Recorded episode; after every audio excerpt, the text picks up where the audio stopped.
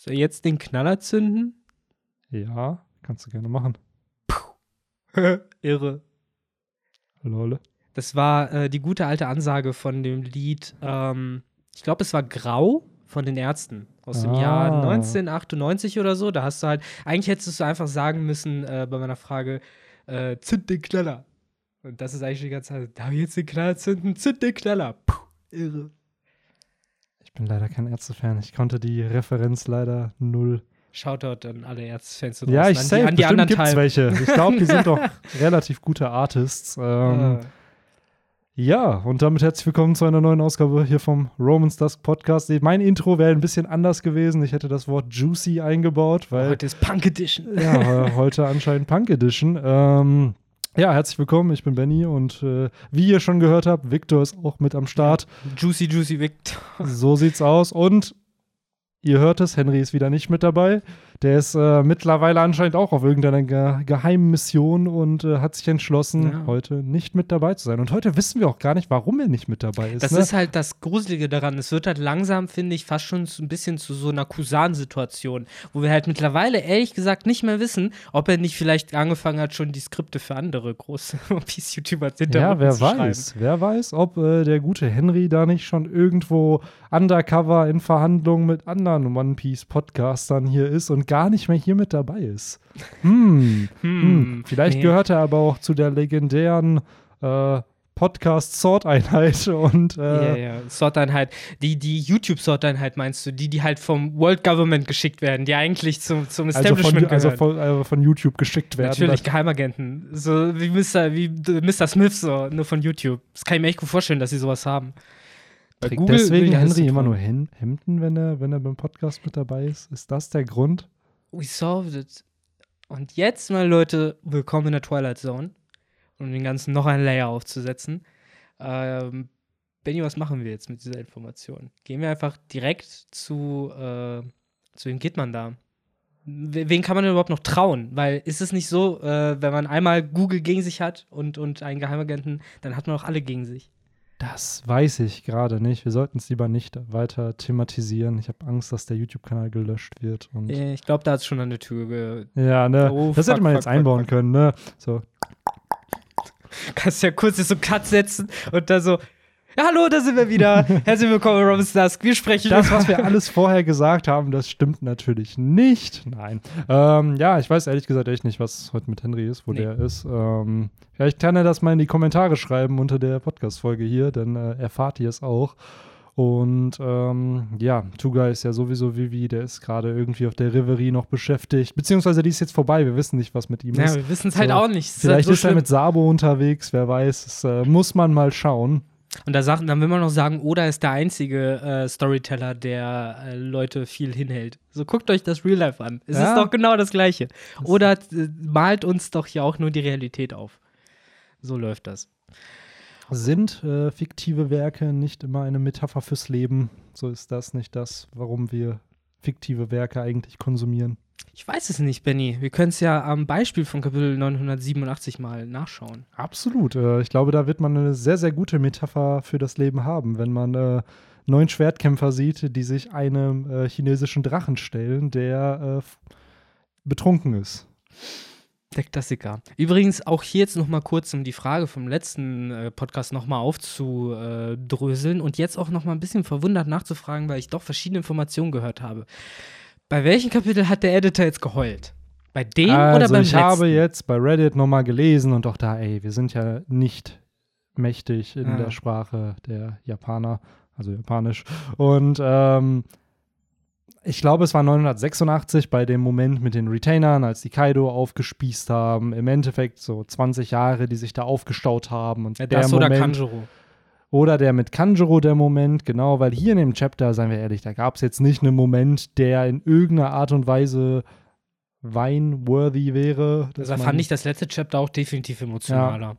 ähm, aber auch da hat man wieder gesehen, finde ich ganz ehrlich, dass da halt ein künstlicher Hype einfach erzeugt wird für, ey, das hat mich zum Heulen gebracht. Ja, das kann auch sein, das ist ja auch schön. Aber ähm, einen anderen Teil der Fanbase natürlich dann wieder nicht. So, und ich verstehe, warum so, man sowas macht. Ich will es auch nicht judgen. So, es ist halt im Endeffekt da, um mehr Magazine zu verkaufen. Wenn ein Editor sowas sagt, dann quatschen da Leute drüber, dann erwähnen es Leute in Videos, in Podcasts, in was auch immer. Und entsprechend, äh, ja, lesen dann mehr Leute vielleicht sogar dieses Chapter, als sie es so schon würden. So, man darf ja auch nicht vergessen, dass One Piece eh der erfolgreichste Manga auf der Welt ist. Deswegen, ja. äh, aber wenn dann 100.000 Leute mehr draufklicken oder sich das durchlesen und mehr Leute dann die Weekly Shonen Jump kaufen, why not? Es ist ja kein schlechtes Chapter gewesen. Es ist halt nur, ne, würde ich sagen, eine ja, verzerrte Erwartungshaltung, die man dann darauf bekommt, weil man erhofft sich halt, dass man diese Erwartungen erfüllt bekommt, wie dieses jemand, wenn jemand zu Tränen gerührt wird. Aber ja, mein Gott. Ja, die Sache ist halt, äh, mein Problem ist, glaube ich, generell mittlerweile, äh, was so ein bisschen die Kapitel angeht und den Hype drumherum, dass äh, man auch vielleicht so ein bisschen wie in dem Meme, so I don't know what I expected, da halt manchmal so ist, weil Butter bei die Fische, es sind halt 16 Seiten pro Woche, die wir kriegen. So, was erwarten wir, was in diesen 16 Seiten halt maximal passieren kann? Kaido so, stirbt. Äh, ja, mein Gott, so, es ist halt zum Teil schon ein bisschen ähm, krass, was da halt immer äh, erwartet wird, sodass halt irgendwie 10.000 Charaktere gleichzeitig auftauchen, dass man Schwenk zur Reverie kriegt, gleichzeitig halt aber auch irgendwie Development auf Onigashima noch dabei ist und äh, hier und da und dort halt irgendwie gleichzeitig alles, was passieren soll. Und äh, ich bin für mich halt irgendwie zum Schluss gekommen, dass dafür halt irgendwie keine gute Lösung gibt, weil entweder man hat halt von allem zu wenig oder man hat halt von einer Sache zu viel. Und ähm, ja, das ist halt, da muss man halt diese Erwartungen irgendwie ein bisschen besser schaffen zu managen und sich halt auch einfach eingestehen, dass äh, die Story immer noch wahrscheinlich am besten gelesen ist, wenn man es am Stück liest und nicht Kapitel für Kapitel. Absolut. Weil ganz ehrlich, ich glaube, in so zwei Jahren oder so, wenn das ja alles durch ist und man sich dann generell wahrscheinlich alle durchgefickt sind und sagen, das war krasser Shit. So, und dann zurückgehen, um sich das alles nochmal von Anfang an durchzulesen, so dass das dann die Kapitel sind, wo man schon wieder die richtig geil findet und dann schon Natürlich. wieder Hype bekommt. Das war das größte Problem, ja, das größte Problem mit dem Dressrosa Arc, wo viele, wenn als ich habe es damals Woche für Woche gelesen und es war manchmal sehr, sehr zäh, weil nach 60 Chaptern dann mal der Flashback zu von Lore da noch kam, plus die Kämpfe erst nach 70 Kapiteln irgendwie angefangen haben, wo andere Arcs schon längst vorbei waren wieder. Aber der Punkt ist, wenn du Dressrosa am Stück liest, und das hatte ich vor drei, vier Jahren mal wirklich einfach mal nur Dressrosa gelesen, so an zwei, drei Tagen, der Arc ist unfassbar gut. Es ist halt viel, viel Setup natürlich, der, der der benötigt wurde, um die Payoffs später zu bekommen mit der Flotte und den Kämpfen und den Reveals, die wir da hatten, den ganzen Flashbacks. Aber es war kein schlechter Arc. Es ist halt nur das Problem, wenn du jede Woche im Durchschnitt drei Kapitel oder im Monat drei Kapitel bekommst und das auf zweieinhalb Jahre verteilt, dass sich das natürlich zieht. Aber das macht dann ja im Großen und Ganzen nicht jedes Kapitel schlecht. So sicherlich gibt es die manch, also das haben halt bei Dressrosa früher einige äh, kritisiert, wenn dann nach einem Flashback so ein Chapter kommt, wo oder eigentlich nur noch mal erklärt, was jetzt wieder passiert ist, haben wir hier halt auch. So, es ist halt da für Casual Reader, die dann solche Chapter halt bekommen, damit sie noch mal wissen, okay, was ist vor dem Flashback eigentlich passiert, wo ich mir denke, ja klar, das kannst du später am Stück lesen, auch das Chapter kannst du dann überfliegen, so mein Gott, aber es macht ja einen Arc dann nicht besser oder schlechter. Also ja, also zum Thema Dressrosa kann ich auch so meine Two Cents geben, weil ähm, das tatsächlich der Arc war, wo ich dieses Experiment damals gestartet habe. Ich habe mir das ganze Kolosseum-Ding ja Woche für Woche durchgelesen und mich da halt so ein bisschen auch durchgequält, bin ich ganz ehrlich. Und ich bin bis heute der Meinung, dass sich das zieht. So, ich habe das im Anime auch nochmal versucht zu gucken, selbst mit diesem One-Pace-Ding, was sogar die ganzen Filler-Dinger noch raus Darf ich da nur schmeißt. kurz intervenieren? Ich glaube, es zieht sich aber auch nur, weil wir ständig Cuts zu anderen Handlungssträngen leider bekommen. Ja. Wäre es nur diese Kolosseum-Szenen, dann wäre es Hammer. Dadurch, dass wir aber den ganzen Doflamingo-Lore-Plot auf Greenbit haben, dass wir äh, dann den ganzen Plot mit äh, Sanji und Co. haben, die gegen Doflamingo kämpfen und dann fliehen müssen. Also es sind so viele Handlungsstränge mhm. on top zu diesem Kolosseum, dass sich halt dann diese Bits, wenn sie vom Kolosseum kommen, man sich so denkt, ja, was ging da jetzt noch mal ja. das letzte Mal, als wir da waren? Und Doflamingo ist eh viel interessanter. So, ja, du hast ja vollkommen recht. Es ist, daran krankt halt so ein bisschen. Und ähm, ich habe ja gelesen, ich glaube, bis zum Ende des Flashbacks. Und als ich dann gesehen habe, weil ich weiß noch ganz genau, äh, ich meine, mein Gott, vielleicht erinnere ich mich doch ein bisschen falsch, aber ich habe das Gefühl, es, äh, Oda hat es gebracht, zweimal ein Chapter zu beenden, damit, dass man so einen Raum hat und Ruffy Bellamy gegenübersteht und Bellamy sein, sein äh, Super-Move raushaut, mit dem, wo er sich die ganze Zeit so abstößt. Das hat er einmal gemacht und dann ging, glaube ich, der Flashback los. Und dann endet der Flashback und wir sind wieder bei der Szene, die wieder auf der letzten Seite ist. Und das war der Moment, wo ich damals gesagt habe: fuck it, fuck it. So, ich warte jetzt zwei, drei Monate einfach, bis das alles sich ein bisschen aufgestaut hat, bis halt mein Kollege sagt so, ey, du musst jetzt lesen, es wird richtig heftig. So, so lange habe ich gewartet und ähm, wurde belohnt damit, dass ich mir genau den Kampf zwischen äh, Trebor, Law und Ruffy und Don Flamingo angeguckt habe, bis zu dem Punkt, wo äh, Ruffy äh, seinen Countdown bekommen hat. Das waren dann wieder sehr scheiß Chapter wöchentlich zu lesen, gebe ich Jo. komplett zu.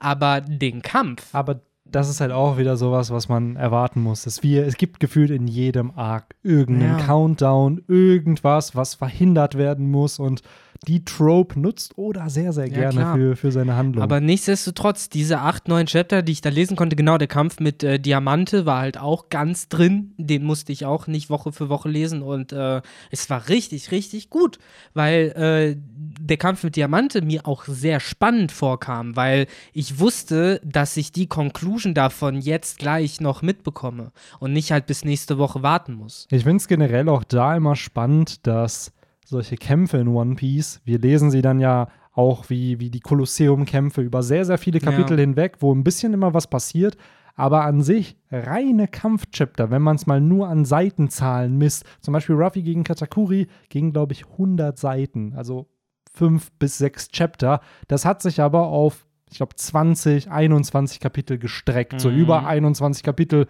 wurde es dann erzählt. So, wo ich mir dann immer denke, das ist schon heavy, wie viel an so Bits immer dann irgendwo eingebaut wird, die dann aber nie zu Ende geführt werden. Wenn du aber so einen Kampf dann am Stück lesen kannst Ja. und auch die narrative Struktur dieses Kampfs, weil da ist Oda, muss ich sagen, echt sehr, sehr gut. Er schafft es nicht nur, Kämpfe herzustellen, die dann cool aussehen, sondern es ist immer, es sind immer irgendwelche Werte oder Ideale, Genau. die da gegeneinander clashen. Und das wiederum benötigt auch Setup. Deswegen dauert es ja auch immer, bis die Kämpfe kommen, bis, deswegen sind sie immer am Ende des Arcs, weil erstmal das ganze Ja. Setup kommen muss, wir die Motivation der Gegner verstehen müssen, damit eben ein Ruffy gegen die clashen kann und Richtig. damit es mehr Impact hat. Und das ist es halt so. Der Payoff war halt sehr, sehr geil damals, als Law am Boden lag, Don Flamingo ihn halt finishen wollte und dann Ruffy mit seinem Fuß halt, äh, mit Don Flamingo halt kreuzt und äh, halt sagt so, bis hierhin und nicht weiter. Und ich halt wusste, okay, shit.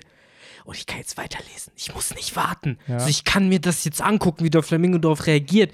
Und da merkt man halt so, und auch mit dem, was du beschrieben hast, merkt man einfach.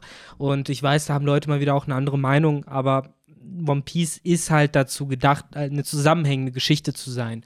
Natürlich ist sie in einem wöchentlichen Format, kommt sie raus und ist auch ein bisschen darauf angepasst, aber alles in allem ist es eine Geschichte, die man am besten da, damit genießt, dass man sie in den Manga-Bänden liest, dass man sie am Stück äh, halt durchziehen kann. Und äh, so wird es uns halt vielleicht eben dann irgendwann mit Wano gehen. So, ich glaube halt, das wird sehr geil. Ich meine, was heißt, das, das ist sehr geil. So, ich habe ja auch jetzt so ein bisschen, äh, ich kann es ja sagen, äh, ich hatte vor kurzem Geburtstag und da habe ich halt auch von den Jungs äh, ein paar Manga-Bände geschenkt bekommen von One Piece. Ähm, halt die ersten Bände auf Wano und äh, das war halt cool. Das ist halt auch cool, sich dann sowas reinzuziehen, wie halt. Schon Äh, noch die deutsche Übersetzung davon. ja, mein Gott, so, ich finde die deutsche Übersetzung gar nicht so schlimm. Nee, so, ich find- mittlerweile sind die, glaube ich, sehr, sehr akkurat. ich finde ich find Also- halt auch ganz cool, dass die tatsächlich äh, relativ sich viel Mühe geben, die japanischen Begriffe auch drin zu lassen, wo sie angebracht sind, weil da finde ich Verdeutschungen immer schwer.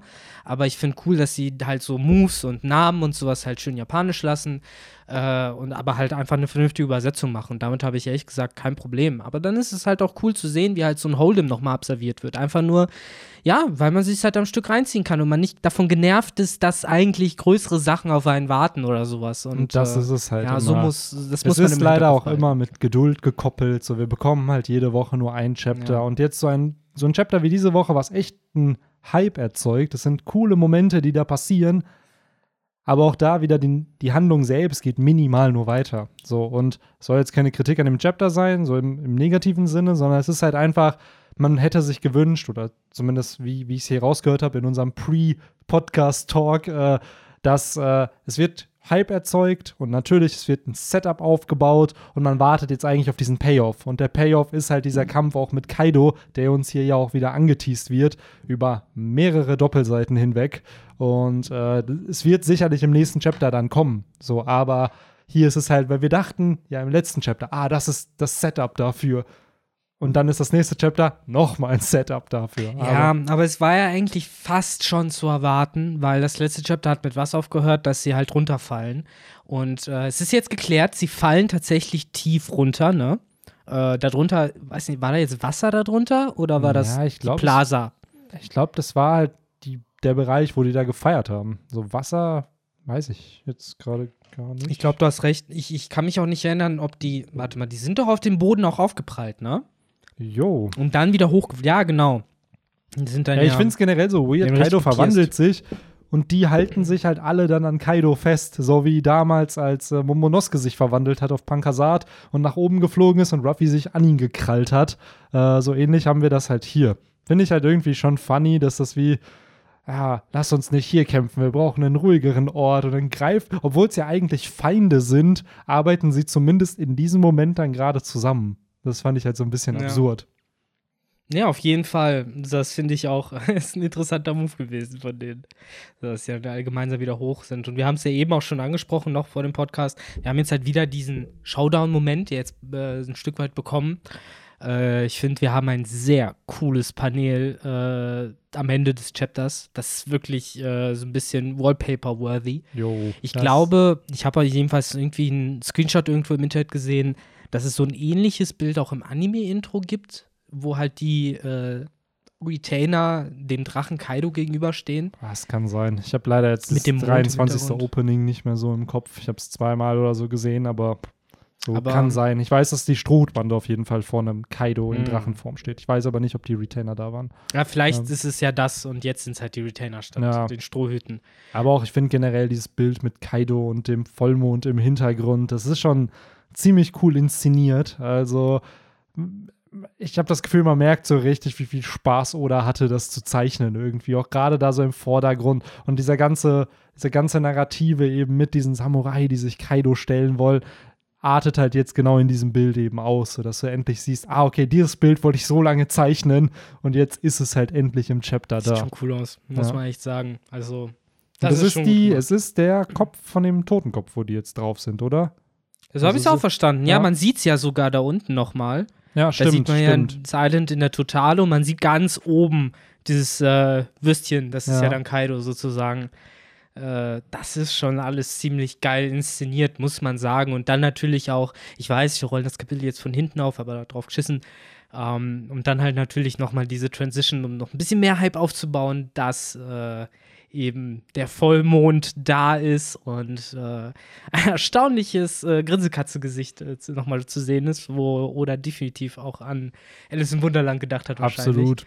Auch generell, dass die Minks da mit am Start sind und sie es ja auch schon anticipated haben, dass Kaido nicht auf der Bühne kämpfen kann mit ihnen, weil er mehr Platz braucht. Alles und geplant, ne? Alles geplant. Aber was mich überrascht hat, dass jetzt schon die Sulong-Formen ausgepackt werden. Ich hätte irgendwie gedacht, dass es so ein, so ein Turning Point wird und dann verwandeln sich alle und dann wechselt. Aber anscheinend ist es schon, nee, nee, nee, wir gehen direkt all out. Ja, ich meine, ne, es ist ja auch ein Moment, wo gerade Nico Mamushi und die Naorashi haben ja wirklich real über 20 Jahre darauf hingearbeitet. Ne? Und äh, ich glaube auch, dass das wirklich ein Moment ist, wo allen bewusst ist, es macht keinen Sinn, jetzt irgendwie nicht direkt all out zu gehen, weil alles andere tötet dich. Gerade Nico Mamushi und Inuarashi haben ja die Erfahrung mit Jack bereits gemacht und wissen halt, was so ein Beast Pirate anrichten kann. Und das ist halt der Captain. Das ist halt Absolut. nicht ein was, Mammut, das ist ein Drache. Aber was man halt auch nicht unterschätzen darf, ne, so die Retainer, die, die nicht in die Zukunft geschickt wurden. Ich hatte neulich ein Video rausgehauen über die Stärke von den Retainern. Und ja. äh, wo ich halt auch behaupten würde, dass die, die nicht in die Zukunft geschickt wurden, eher die stärkeren sind, weil sie einfach 20 Jahre mehr Zeit hatten. Wir haben gesehen, dass ein Ashura Doji ist ja mit Jack aufgenommen. Hier Inu und Neko haben es mit Jack Natürlich, aufgenommen. Denjiro, Denjiro hat es mit Zorro aufgenommen. So. Also es sind schon Charakter, die ein gewisses Stärke-Level halt haben, wo ich mir dann aber denke, wenn ISO. ein ISO, genau, dass Inuarashi und Nekomamushi es ohne die Sulong-Form ja irgendwie mit Jack aufgenommen haben. Sie haben nicht gewonnen, so, da gab es ja dann diese Giftwaffen von Caesar, die genutzt wurden. Aber was richten die beiden denn an, wenn sie ihre Sulong-Form haben? Wenn wir bedenken, dass eine Carrot schon gefühlt, wie viele Schiffe da unfähig gemacht hat von der Beast-Piratenbande, nachdem sie sich verwandelt Du hat. meinst die Und, äh, nicht Beast, äh, von der Big Mom Big Mom Piratenbande, genau. Bevor gleich wieder. Tja, wer weiß, wer weiß. Nein, so hört ihr euch natürlich nicht an. Nein, Manche von euch, manchmal. Nein. oh man. Ah, Benny, weißt du noch, bei Minute 20, 32, als du Beast statt Big Mom Piratenmann gesagt hast, ich weiß nicht, ob es dir aufgefallen ist, aber Das macht dich zum Untermensch, Benny. Tut mir leid. Jetzt kannst du ja schießen. ich höre es mir nicht Nein. mehr an. So, ich habe jetzt weggeschaltet. Ach ja. Ciao. Ciao.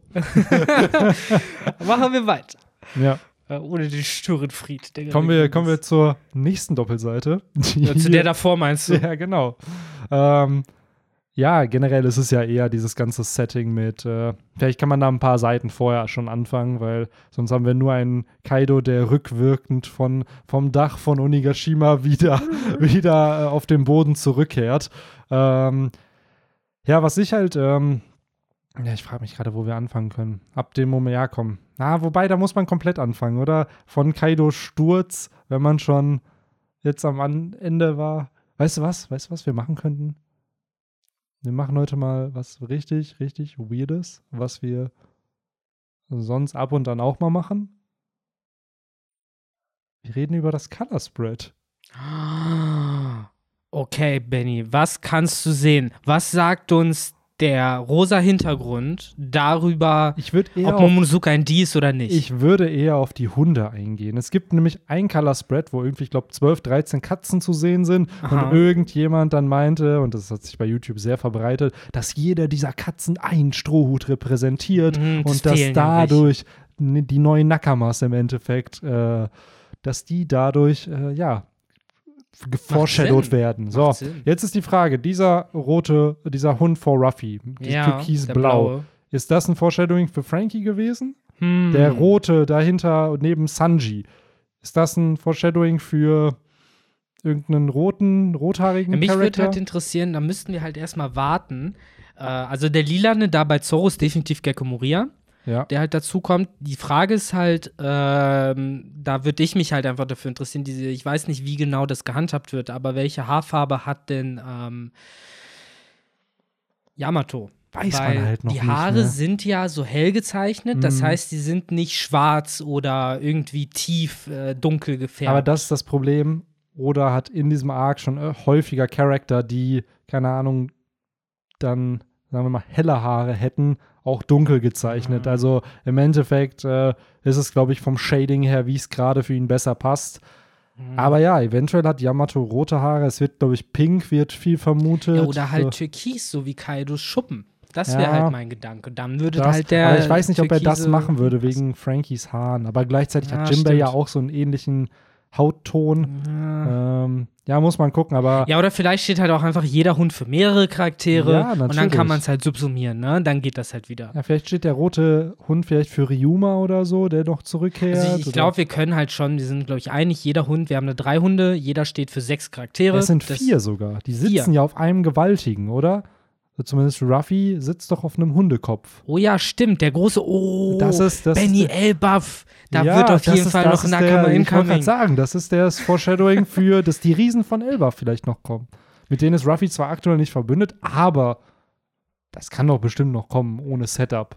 Ich frage mich gerade wirklich ernsthaft, wie viele Leute hier jetzt vor dem Podcast sitzen und abgeschaltet haben und wie viele Leute vor dem Podcast sitzen und gedacht haben, bö, endlich sagt es mal einer. Ja. So, ich weiß ehrlich gesagt nicht, ob das jetzt äh, besser oder schlechter getan Klar. hat, dem Ganzen. Ob wir das jetzt ernst meinen oder das sarkastisch gemeint ist, das müsst ihr natürlich selber entscheiden. Ähm, aber was ich an dem Color Spread sehr, sehr, sehr, sehr gelungen fand, ist äh, die Inclusion von Jimbei. Der hatte ja schon mal einen Color Spread für diese, für diesen Nudel-Werbespot war es da, glaube ich, oder für irgendeinen so Voice-Werbespot. Da war ja auch ein Color Spread, wo Jimbei schon drauf war. Aber das wirkt das erste Mal, dass Jimbei so richtig hier, Ja, Justice for Jimbei. ja, Äh, Finde ich auch cool, dass Frankie zu einem Tour-Talk mutiert ist. Ja, So schön mit seinen, ja, bin ich gespannt, ob er so eine Waffe halt auch wirklich vielleicht hat, ne? So einfach zwei Kanonen. Sieht da, wobei, was für Turtok, eher so Machine Dramon. Ah, ja, der hat stimmt. ja, der hat ja auch solche Teile. Der, ja, genau, der hat die auch so mehr wie Frankie die hat. Während Totok hat die ja mehr wirklich auf den Auf Schultern, so. genau. Hat Frankie die halt und Maschinenrammern auch Was so ich aber auch ziemlich, ziemlich äh, ein bisschen, ja, könnte man Spielraum für Interpretation geben, dass äh, die Robin äh, den guten Frankie da so ein bisschen streichelt im Gesicht. Wo ich mich äh, frage, was, was da so zwischen den beiden. Oh, äh, Penny, jetzt was geht's da- in die was da- Richtung, Tinfoil. Wo ich mir denke, so, ja, guck mal, Nami berührt nicht Chopper. So, und sonst berührt niemand irgendwen anders. Nee, Nami reitet Jimbei. Ja. Aber das ist natürlich eine Metapher für, äh, für die Dafür, dass Nami Unification Jimbei zwischen reiten will. das und dass äh, Menschen und Fischmenschen natürlich äh, sich jetzt tolerieren. So, das, das ist, äh, na, ist ja so. Auf, der, auf dem Ah. Schiff der Strohbande, Navigator und Steuermann arbeiten zusammen Podcast? und das sind äh, die beiden. Aber ich bin echt, das hat, fand ich ein bisschen weird, muss ich sagen, als ich es gesehen habe, weil One Piece ist kein Romance-Manga.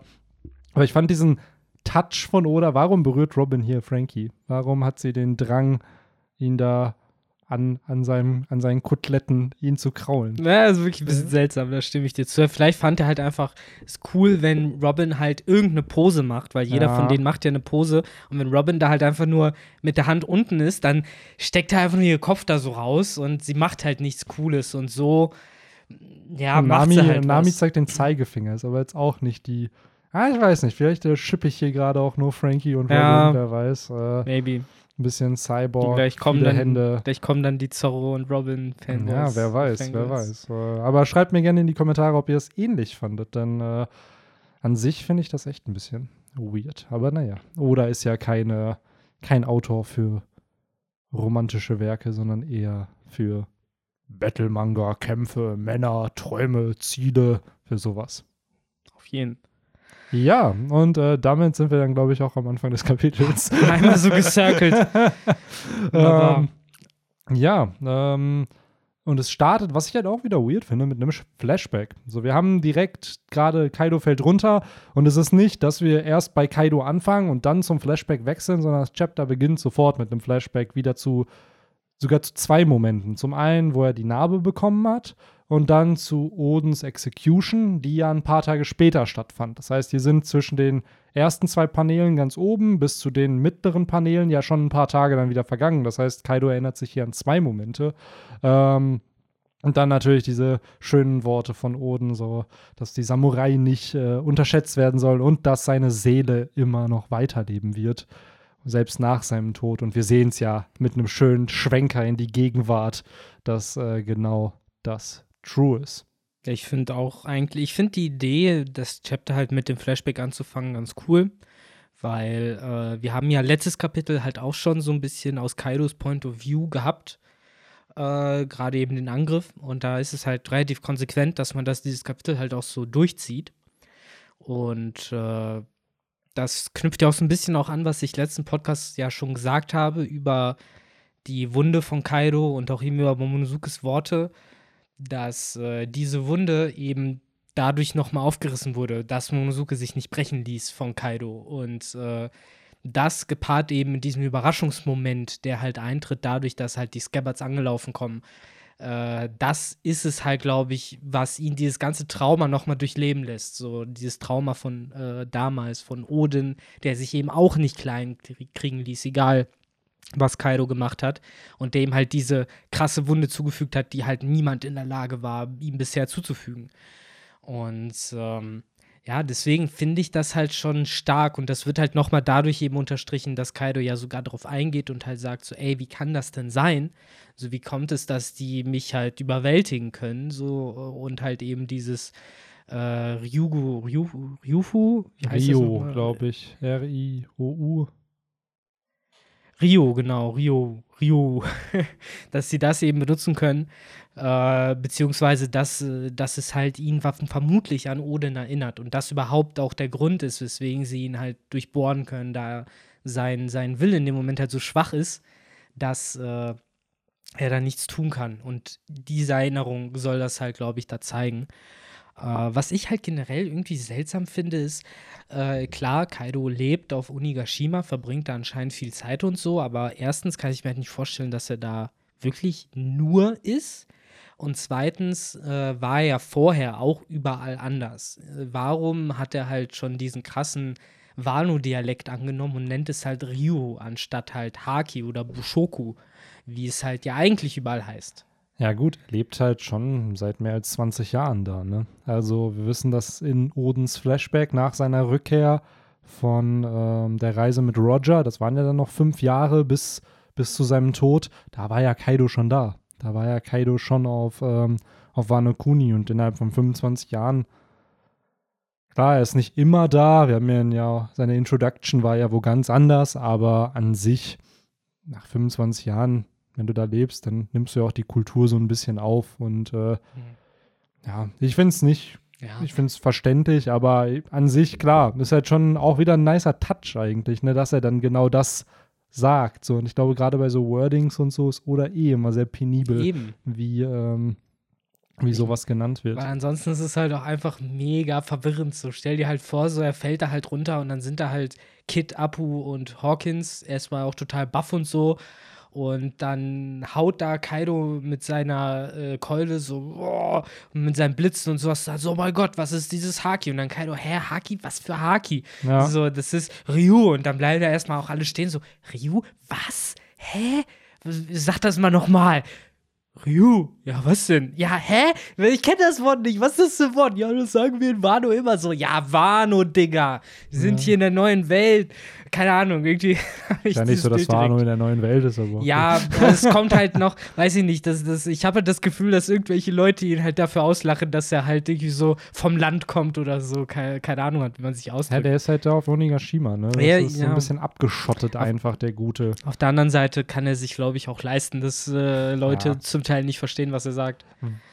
Absolut. Ich glaube bei Kaido, ich glaube, dass er trotzdem äh, gewalttätig dann wird, wenn du ihn für seine Aussprache auslachst. Also so wirkt Kaido auf mich. Dass er, ja, dass der ist da, glaube ich, dann nicht so äh, ganz entspannt, wenn du und ignoriert hast, sondern der, der nimmt dann da seine Keule und rammt die dir dann auch ins Gesicht. Oder er ist besoffen und lacht mit. Oder das. Aber das ist, ja, wobei, er ist schon häufig besoffen. Ne? In diesem Chapter wird es ja auch nochmal gesagt. Was ich aber, muss ich sagen, wenn wir schon bei dem, ich würde erstmal sagen, wir bleiben bei dieser Kaido-Storyline und switchen jetzt nicht einfach hin und her zwischen diesen ganzen anderen Storylines, dass wir die gerade abarbeiten.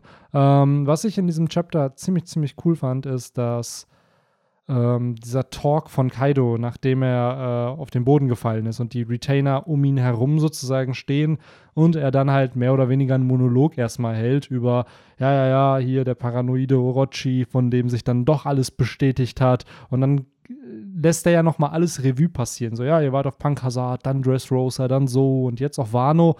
Und auch diese ganze Sache mit, ey, ihr habt euch mit Piraten an, verbündet, so angeschlossen. Das, was ihr hier eigentlich verachtet. Und dann finde ich halt diese Aussage, die er sagt, ähm, äh, wo ist die?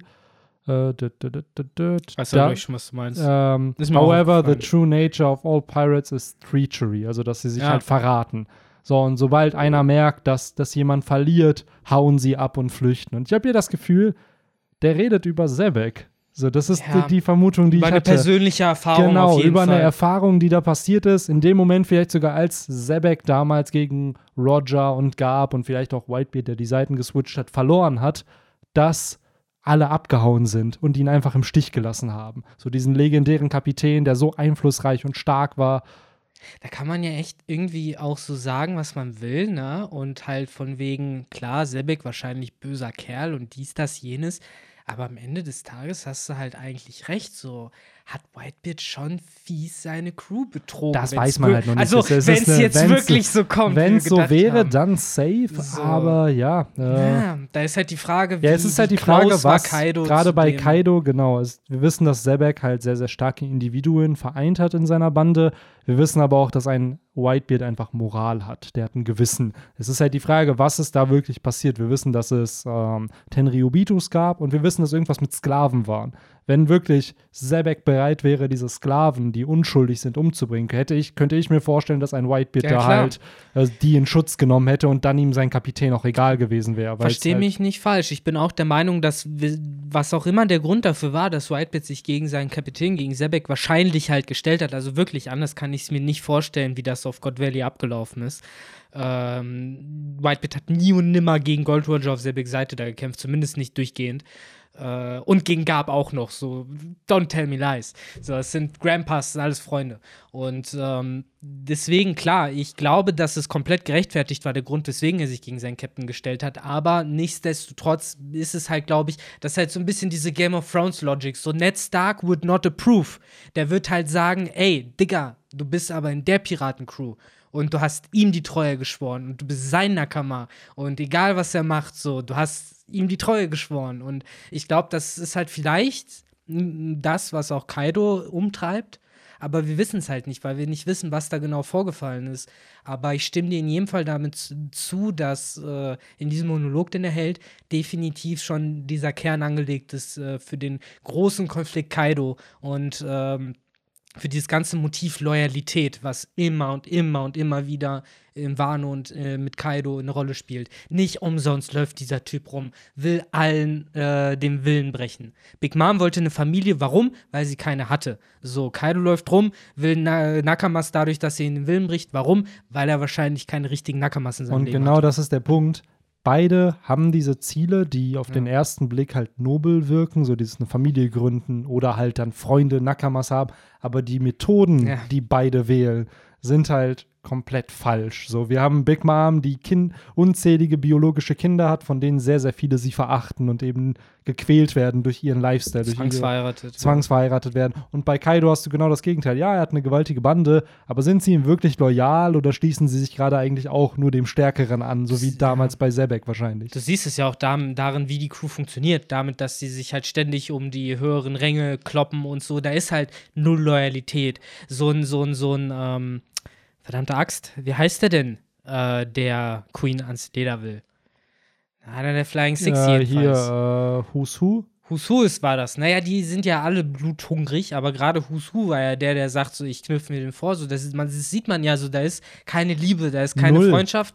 So, am liebsten würden sich alle tot sehen. Und das finde ich halt so schön, dass Whitebeard genau beide Ideale auf eine richtige Art vertritt. Er hat nicht, er hat keine, soweit wir jetzt wissen, soweit Edward Weevil sich da jetzt nicht wirklich als sein Kind herausstellt, hat er ja dann keine biologischen Kinder oder vielleicht eins, falls es sich herausstellt, dass es Weevil ist. Aber er hat es halt hingekriegt, eine gewaltige Bande aufzubauen von loyalen Leuten, die auch seine Familie sind. In dem, was hat er immer gemacht? Ey, segel einfach unter meiner Flagge, dann bist du mein Kind. So, und dann kannst du machen, was du willst. So. Und, und die Sache ist, er hat ja auch Leute bis zur Besinnungslosigkeit verdroschen, bevor sie sich ihm angeschlossen haben. Guck dir Ace an. Ja, So. aber er hat Ace ja aufgenommen. so. Ja, klar, und aber danach- Ace hat ihn dann halt immer versucht zu ermorden. So, Ja. und Whitebeard war das auch. Ja, ja, passt schon. Das ist halt so, ich meine, das sind halt beides natürlich Leute, die halt auch bereit sind zu prügeln, so, aber der, der, das Motiv ist halt ein anderes. ich wollte gerade sagen, die, Han die Tat selber, ja, die ist vielleicht nicht d'accord, jetzt jemanden zu schlagen, aber die, das Motiv, wie du schon Ja, sagst, ja. das, was, der, was die Intention des Charakters ist, ist halt eine ganz andere. Kaido will deinen Willen brechen. Whitebeard will, dass du Teil seiner Familie wirst. Und manchmal gehört dazu Ja. eben auch eine Fist of Love. Genauso wie bei Gab. Deswegen können diese Fist of Loss halt nie so wehtun, wie halt zum Beispiel den Schlag von Kaido wahrscheinlich wehtut. So. Weil es geht halt einfach nicht. Und ja, Das ist halt, finde ich, halt wieder schön, weil du merkst halt, dass gerade in One Piece immer diese Motive, Freundschaft, Träume, ähm, Abenteuer, Freiheit immer und immer wieder vorkommen, nur eben in ganz verschiedenen äh, Perspektiven. So wie bei ähm, jetzt mit Kaido. Im Endeffekt, ja, natürlich, der will Nakamas, der will eine große Bande aufbauen. Ruffy will auch eine Bande aufbauen. So, aber beide machen es auf ganz andere Arten. Gleichzeitig entsteht dadurch eine ganz andere Culture in den Banden und gleichzeitig werden dadurch andere Werte vermittelt. Aber rein theoretisch ist es ein ähnliches Ziel oder es ist dasselbe Ziel, was beide verfolgen. Nur, dass sie ganz andere Wege eingehen. Absolut. Oder wie ein Blackbeard, der auch ein Träumer ist und das One Piece finden will, für ihn das aber eine ganz andere Bedeutung hat als eben für Ruffy. Und das finde ich halt schön, weil es zeigt halt, dass Oda sich mit seiner, ähm, ja, dieser äh, im, im Storytelling würde man sagen, seiner leitenden Idee, die er halt hat, absolut. immer und immer wieder sich auch seinen Antagonisten dieselben Fragen stellt wie eben seinen Protagonisten. Nicht nur seine Helden haben Ziele und Träume und Perspektiven, sondern eben auch seine Antagonisten. Und diese Ideale clashen dann eben aufeinander. Ja.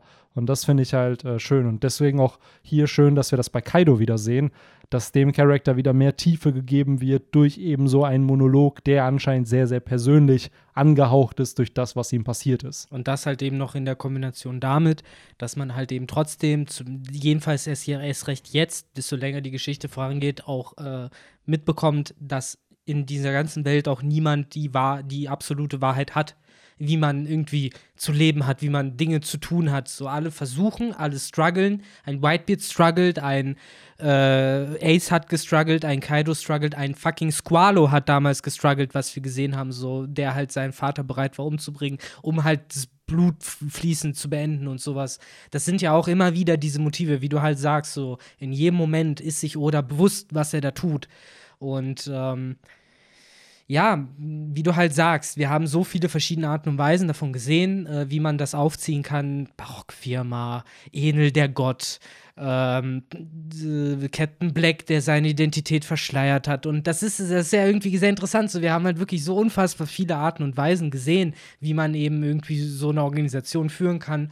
Und ähm, ja, natürlich hat man sozusagen immer wieder als Antwort bekommen, so nicht, so von Ruffy, aber gleichzeitig äh, Sehen ja. wir aber auch positive Antworten, Genau. weil zum Beispiel das mit Whitebeard war Genau. so, so kann man es machen. So So, es ist da, machen. es ist nicht nur der Strohhut-Bandenweg, der immer der richtige ist, Ja. sondern es ist oft auch andere Banden, die, zum Beispiel auch die Don Quixote-Piraten. Habe ich auch gerade dran wo, gedacht, ja. wo halt klar, Doflamingo irgendwo auch egoistische Ziele hatte, gleichzeitig ihm aber seine Nakamas eben wichtig waren. So und äh, wo man sich dann halt auch wieder denkt, ja, okay, cool, also hast du, und das ist mir nach dem Timeskip öfter aufgefallen, dass Oda Antagonisten aufbaut, die eben ähnliche Werte wie Ruffy vertreten. Auf eine Art und Weise. Zum Beispiel den Katakuri, der universally irgendwie von der Community geliebt wird. Warum? Weil er im Endeffekt für dasselbe einsteht, wie für das, was Ruffy einsteht. Er beschützt seine Familie im Endeffekt vor einem Angreifer, in Ja. dem Sinne Ruffy. So. Und nur dadurch, dass Ruffy der Protagonist der Handlung ist, sind wir auf seiner Seite. So, aber gleichzeitig im Whole Cake Island Arc war die Strohhutbande im Endeffekt die, die den Konflikt da äh, mehr oder weniger durchgeführt haben. Absolut. Also, Klar, Sanji wurde entführt und so, aber so, die Klar. sind da hingekommen, um ihn zu retten und Es die hätte auch anders Teeparty, gehen genau. Natürlich. Und das ist halt auch so ein bisschen, glaube ich, dieser Unterschied, weil ich bin bis heute der Meinung, dass Don Flamingo eigentlich der beste Antagonist war, den wir im One Piece hatten. Vom ganzen Aufbau, vom Arc, von der Message, die darunter lag. Und der immer noch relevant ist, obwohl er eigentlich schon besiegt ist. Den großen Game of Thrones Talk gebracht hat und sowas. Also, come on. So, den Typ muss man einfach heftig finden an der Stelle. Und ähm, auch da, man hat gesehen, wie er eher mit seiner Crew umgegangen ist. Und äh, ich hatte immer das Gefühl, das war so ein bisschen die Strohhutbande, nur relatable und so ein bisschen realistischer, weil die haben auch große Loyalität sich allen gegenüber gehabt und auch Don Flamingo hat, glaube ich, Liebe und Loyalität seinen Crewmitgliedern gegenüber gehabt. Ähm, nur da war es halt mehr diese Zweckgemeinschaft, die gleichzeitig darunter lag. Dieses, ey, wir alle wissen, worauf wir uns hier eingelassen haben, wie halt in der echten Welt eine Mafia oder halt eine Gangsterorganisation. So, ey, wir wissen, worauf wir uns eingelassen haben. Wenn du gepackt wirst, dann wirst du gepackt. So, dann kommt dich niemand raus aus dem Gefängnis basten. So, dann sagst du nichts und, und wenn du wieder raus bist, sind wir froh. So nach dem Motto. Und so lief das bei der Don Flamingo-Bande. So auch mit Vergo und Monet hat man es gesehen. So, ey, tut mir leid, ich kann gerade nichts für euch machen, sagt Don Flamingo so. Und wo Ruffy halt in dem Moment wahrscheinlich halt noch so einen Ace-Moment gehabt hätte, ist da halt einfach diese Übereinkunft schon wahrscheinlich vor Jahren getroffen worden, dass, ey, wenn wir sterben müssen, müssen wir halt sterben. Und äh, deswegen war für mich die Don Flamingo-Bande irgendwie immer die realistischste Piratenbande, so ein bisschen die seinen Piratenbande des One Piece-Universums. Äh, weswegen ich, ehrlich, wie gesagt, bis heute auch der Meinung bin, ich kann mit denen besser relaten als zum Beispiel mit der Strohbande. Ja, die, Show, die, die Schrotbande erfüllt halt viele schonen Tropes, ne, die dann da halt. Sie haben halt unfassbar viel Glück. Das Muss natürlich ich auch, sagen. aber das kann ja später noch erklärt werden. Vielleicht liegt es Ja, ja. wirklich an dem D, dass man da halt einfach, äh, wie Kinemon ja auch, der hat einfach unfassbar viel Glück. Das Ja, ist. ey, äh, Kinemon generell, ey, von, von so einem furzenden Unterleib, der irgendwo im Schnee feststeckt, zu dem krassen Dude, nachdem jetzt das ich glaube, Chapter das hätte niemand wurde. gedacht, dass äh, so ein Character-Arc auf diesen, auf diesen Mann da wartet. Um, Ähm, um, um da vielleicht auch so ein bisschen den Schwenk wieder zum Kapitel zu kriegen. Ähm, was meinst du, was genau ist der wirklich große Grund, dass dieses Chapter halt tatsächlich ja wirklich Kinemon gewidmet ist? Es heißt The Royal Retainer Kinemon. So, es ist sein Chapter. Ähm, warum glaubst du, hat Oda sich wirklich dazu entschlossen, das so zu nennen? hm. Vielleicht, weil er im nächsten Chapter stirbt. Das wäre natürlich Ähm, ziemlich mies. Ja, an sich. Faithful, ja, ist, ist halt Frage, ne? Ich meine, er hat seinen krassen Moment gehabt. ja, alleine es hat- ist halt auch wieder diese typische Rede. Ich wollte sagen. präsentiert so seine Ideale mit, aha, Piraten, die werden sich hier nur betrügen. Und dann kommt dieser typische Moment, den wir eigentlich von jedem Strohhut immer wieder kennen. Nein, aber Luffy Dono, der ist nicht so. Der ist, äh, was der schon alles mit uns erlebt hat. Und er wird, und er sagt nicht, er wird König der Piraten, glaube ich. Er Ja. sagt halt, er wird auf der Pinnacle of the Ocean stehen. Also Ganz am, oben. ja, auf, auf dem Gipfel im Endeffekt. Der Redline. Der, der Redline, ja, wahrscheinlich. Und er wird halt den Dorn nach Wano Kuni bringen. Ja, Mann. Ähm, und auch da wieder, das ist des, dieses Versprechen, was wir Oden gegeben haben. Wieder Name-Dropping von dem Dawn, so wofür das dann metaphorisch stehen wird. Und Toki lässt grüßen. Toki lässt grüßen und gleichzeitig hier auch metaphorisch. Wir haben jetzt den Vollmond. Wer sagt nicht, wenn der Abend dann vorbei ist, oder wenn der Morgen anbricht, dass diese Schlacht dann auch vorbei ist. So, das heißt, in dieser Nacht passiert jetzt halt alles.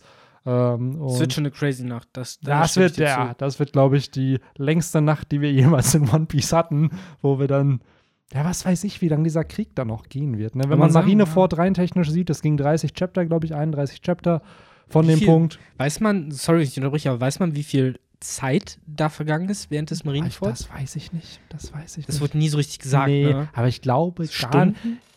glaube gar nicht so viel Zeit, oder? Weil wir haben doch, als, Ja. als sie nach oben, als äh, Ruffy mit seinen von Level 6 wieder nach oben ge geflohen ist, hatte man doch immer so Zeitangaben oder auch vorher schon, wie viele Stunden es noch bis zur Execution von Ace sind. So, das war halt auch die Zeitbombe, Ja, die Oda wieder mich. eingebaut hat.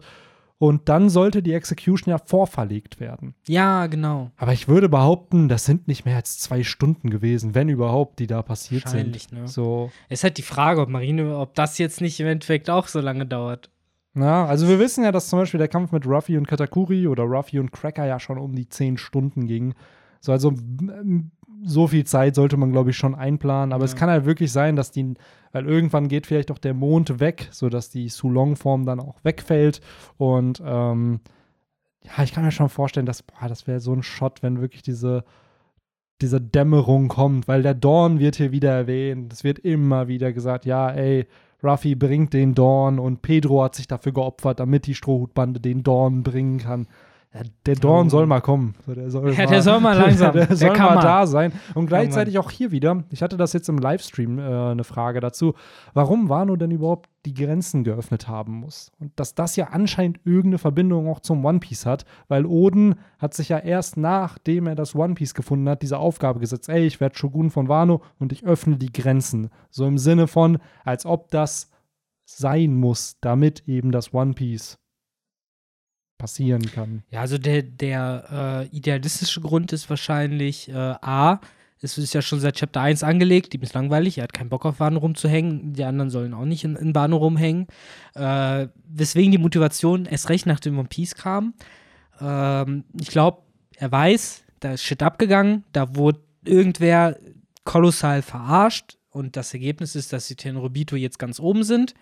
Und ähm, die Frage, die ich mir stelle, ist halt, ähm, wo ich halt noch so einen Schritt vorsichtiger bin, so ob Wano jetzt wirklich auch was damit zu tun hat mit den Tenrubito und mit den 800 Jahren in irgendeiner Weise bestimmt oder äh, also ob es deswegen auch abgeschlossen wurde oder ob das Abschließen halt wirklich mehr so eine kulturelle, traditionelle Geschichte ist und äh, ist für Odin jetzt, nachdem er das von Peace, die große Geschichte erfahren, halt so ein bisschen sinnbildlich dafür steht, so, okay, krass, die ganze Welt ist so und sogar mein kleines Wano ist so. Dann fange ich mal an mit Wano und gucken, was dann passieren kann. Weißt du, wie ich das meine? Dass Wano vielleicht unabhängig von diesen ganzen 800 Jahren isoliert ist. Mhm. Aber Auf der anderen Seite, so wie wir Manga Logic kennen, so wie wir Oda kennen, wird es dann natürlich wahrscheinlich noch einen tieferen Grund geben. Wahrscheinlich, das ist es halt. Seestein, Poneglyphe.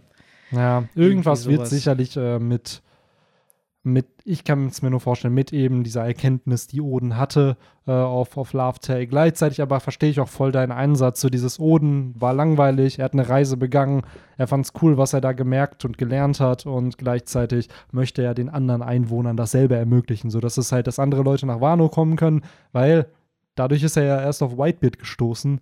So, und gleichzeitig aber auch, ähm, dass andere Leute anfangen können zu segeln. Und was Mhm. haben ein paar Retainer von Oden gemacht? Sie mussten von Wano fliegen und Kinemon, Kanjuro, der jetzt mal nicht mehr mitzählt, und Raizo sind ja aus Wano geflohen und haben halt. Kinemon hat ja im Endeffekt eine ähnliche Reise durchgezogen, dann wie in Oden. Natürlich nicht so viele Inseln besucht, aber er ist aus Wano rausgekommen, hat andere Kulturen kennengelernt, so viel erlebt und äh, lebt ja mehr oder weniger diesen, diesen Traum dann auch von Oden jetzt weiter. Und äh, da bin ich aber auch gespannt. Meine Vermutung war da halt, dass ähm, Oden, die warten ja auf irgendwen. Also Es wird ja auch gesagt, dass Roger auf jemanden gewartet hat. Und eventuell sollten die Grenzen von Wano geöffnet werden, damit diese Person, auf die man wartet, da halt hinkommen kann. Weil Roger hat nur dieses Pornoglyph von Oden bekommen, von Wano, weil er Oden kannte und der mal kurz Ja. nach Wano geschippert ist, das entschlüsselt hat und dann wieder abgehauen ist. Und vielleicht, weil jemand gebraucht wird, der Pornoglyphen lesen kann. Weil, also ich, ich weiß nicht, ob ein, ähm, ob ein Oden weiß, dass, äh, dass es O'Hara gibt, dass es halt jemanden gibt, der diese geheime Sprache halt wahrscheinlich en, entziffern kann. Und gleichzeitig, wann ist O'Hara passiert? Auch vor, ist das vor 20 Jahren passiert? Nee, vor Puh. 22 Jahren, glaube ich, weil Robin war da acht, als der Flashback war. Das heißt, das ist vor 22 Jahren passiert, da hat Oden sogar noch gelebt. So, aber wahrscheinlich hat er davon Hat nichts es nicht mitbekommen, weil er halt entsprechend, Welt. genau. Sehr weit weg. Und er war in Wano wieder isoliert. Das heißt, er ist ja seit, Mhm. seit seiner Rückkehr ja nicht mehr davon weggegangen. Das heißt, vielleicht ist es das so, dass er gemerkt hat, ey, ich muss die Grenzen öffnen, wenn diese Person dann nach Wano kommt, dass ich der helfen kann, die Pornoglyphe vielleicht Es, auch ist, zu es entziffern. macht halt fast schon eben so einen Eindruck von irgendwie heute ein etwas kratziger Hals. Ähm, ich habe halt das Gefühl, dass es schon so ein Stück weit die Joyboy 2.0 Situation ist. Damals war es halt äh, die Noah, die nicht kaputt gemacht werden darf, aber weil ne, Joyboy gesagt hat, I will be back. In Wirklichkeit haben sie ein bisschen falsch verstanden. Die Noah muss erst vernichtet werden, damit es wahrscheinlich wirklich losgehen kann. Und ich glaube, hier werden wir eine ähnliche Situation haben, wo es eine Prophezeiung geben wird. Die Frage ist, haben wir sie vielleicht schon, wir haben sie schon gehört von Toki. Sie wurde von Denjiro besoffen vorgetragen in einem äh, Nachthaus. Eine Szene, die wieder damals ein bisschen langweilig war, wo wir es so gelesen haben, aber jetzt beim Reread wahrscheinlich äh, mega äh, Gänsehaut äh, machen wird, weil man weiß, was das bedeutet. Und, Das war äh, eh schon richtig weird, dass halt eben Kiyoshiro Ja. über diesen Moment mit Toki gequatscht hat. Woher soll er das wissen? Ja, ja. So, woher weiß der Mega Dude weird. davon? Das war damals schon eigentlich der Moment, wo man hätte checken müssen. Ja, wobei, wir haben doch eigentlich Wir haben seitdem viel schon über. Also, Ja. da von weiß ich noch. vornherein. Mhm. Also es waren sehr, sehr viele, die darüber gequatscht haben, Mhm. dass Kanjuro der Verräter ist und dass Denjiro entsprechend, äh, dass Kiyoshiro Denjiro ist. Und ich, ich persönlich war immer ein Fan davon. Es hat narrativ Sinn gemacht, aber wie schon gesagt, ich nehme jetzt keinen Claim für diese Theorie, weil im Endeffekt stand es auch bei Reddit Ja. und in tausend anderen Foren. Aber ein So. bisschen können wir uns schon auf die Schulter klatschen. Ich glaube, wir haben auch von Anfang an gecheckt, dass mit dem Typ irgendwas nicht stimmt. Weird Hair Guy. Weird Hair Guy, genau. Das stimmt. Und ja, Was auch der schöne Moment war. Ah, das war eine Perücke. Das hat uns ja auch voll geschockt. auf jeden Fall. Stimmt, wir saßen echt so. Das war der Moment, aus, als aus Weird Hair Guy Denjiro wurde. Ja, Mann. Äh, jetzt habe ich leider so ein Stück meinen Faden wieder verloren. Du hast äh, über eine Prophezeiung gequatscht, Ja, genau. die Toki und Das ist es halt. Ich glaube eben, dass äh, wir hier wieder so eine Situation wie auf der Fischmenscheninsel haben. Diese Prophezeiung wird Stück für Stück wahrscheinlich in Erfüllung gehen. Wir müssen uns jetzt auch nochmal, vielleicht im Detail nochmal angucken, was es genau damit auf sich hat, was da genau alles prophezeit wird. Oh, ja, ja, im Endeffekt wurde doch nur gesagt, dass neun Ja, rote kommen, Schwertscheiden da kommen und den Dorn bringen oder so.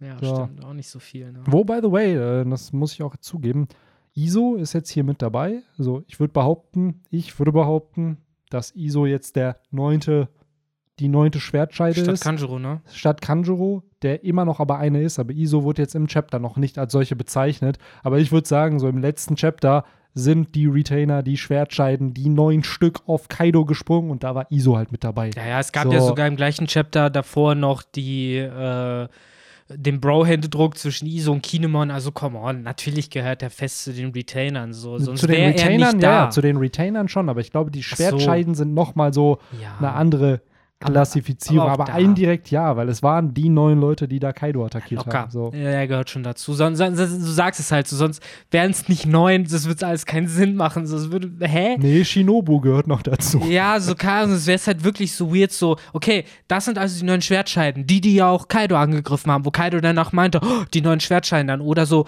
ja, ja, nee, aber der eine davon nicht. Ich weiß, es waren neun und eigentlich gehört auch dazu, aber es war eigentlich nur acht. Er wurde noch nicht im Manga als solcher bezeichnet. Bist du so, hä? Deswegen, ja, glaube ich. Ja, bin nicht. ich gespannt. Echt. äh, Und auch hier wieder schön Kaido so in der Mitte und wie sie da auch alle um ihn herumstehen. Also Ja. es ist echt ein sehr, sehr cooler, äh, ja, von, von den Bildern her muss ich sagen, hat mir das Chapter sehr, sehr gut halt gefallen. Von Mir der. Inszenierung, wie, wie Oda das gemacht hat. Liegt wahrscheinlich auch daran, dass es sehr, sehr viele Doppelseiten waren, wo du halt auch einfach viel, viel mehr Mhm. zeigen kannst entsprechend. Und Kaido ist halt einfach immer eine sehr eindrucksvolle Figur, muss man halt sagen. Ob er da jetzt so steht oder ob er in seiner Drachenform ist. Paneele mit ihm sind halt krass. Wo er auf einer Doppelseite zu sehen ist, das ist, finde ich, immer imposant. Jo, und wenn du dann noch jetzt gerade in dieser Seite, wo er halt eben über Verrat und so quatscht, wo du dann die Retainer um ihn herum siehst, so Kaido kniet und er ist immer noch größer als ein Kinemon und ich glaube, Kinemon ist fast drei Ja, Meter ja. groß. Das stimmt. Übrigens, So. Kinemon auch äh, höchst prof professional mit seinem Two Sword Style. Jo, absolut. Richtig gut. Wie Und das, und das Interessante ist, er kann Feuer zerschneiden. Das Ja, heißt, ja. der Boro Breath von Kaido dürfte ihm eigentlich keinen Schaden Wahrscheinlich zufügen. hat er genau darauf hintrainiert, ey. Da bin ich gespannt. Also, ähm, ja, und gerade auch, ich hoffe, dass wir, wenn es dann zum Kampf kommt, dass ein Ashura Doji auch so ein bisschen wieder mit äh, Kaido quatschen darf, weil ähm, Kaido ihn ja immer wieder versucht hat anzuwerben und er immer wieder abgelehnt hat. Und gleichzeitig hoffe ich auch, dass er herausfindet, dass eben Denjiro, äh, dass Kiyoshiro Denjiro ist, weil im letzten Chapter war er ja noch schockiert. Hä, was macht Kiyoshiro hier? Warum greift er mich auch an? So, und ich glaube, Kaido hat noch gar nicht gecheckt, dass, dass er schon mal eigentlich gegen Kiyoshiro, aka Denjiro, gekämpft hat. Das war ja damals in dem Flashback von Oden, da haben wir ja gesehen, dass er ähm, gegen Ashura Doji und gegen Denjiro kurz gekämpft hat und Ja. beide ja überlebt haben. Ja, stimmt, das waren die, die zurückgeblieben sind, wo wir dann wieder wiederum halt äh, nicht gecheckt haben, so, ah, okay, das ist das letzte Mal, dass wir Denjiro im Flashback sehen und keine Ahnung haben, was aus ihm geworden ist, ne? Äh, was es halt umso weirder für uns damals gemacht hat. Aber du hast ja vollkommen recht, ich glaube, da wird es auch noch eine kleine Interaktion geben können.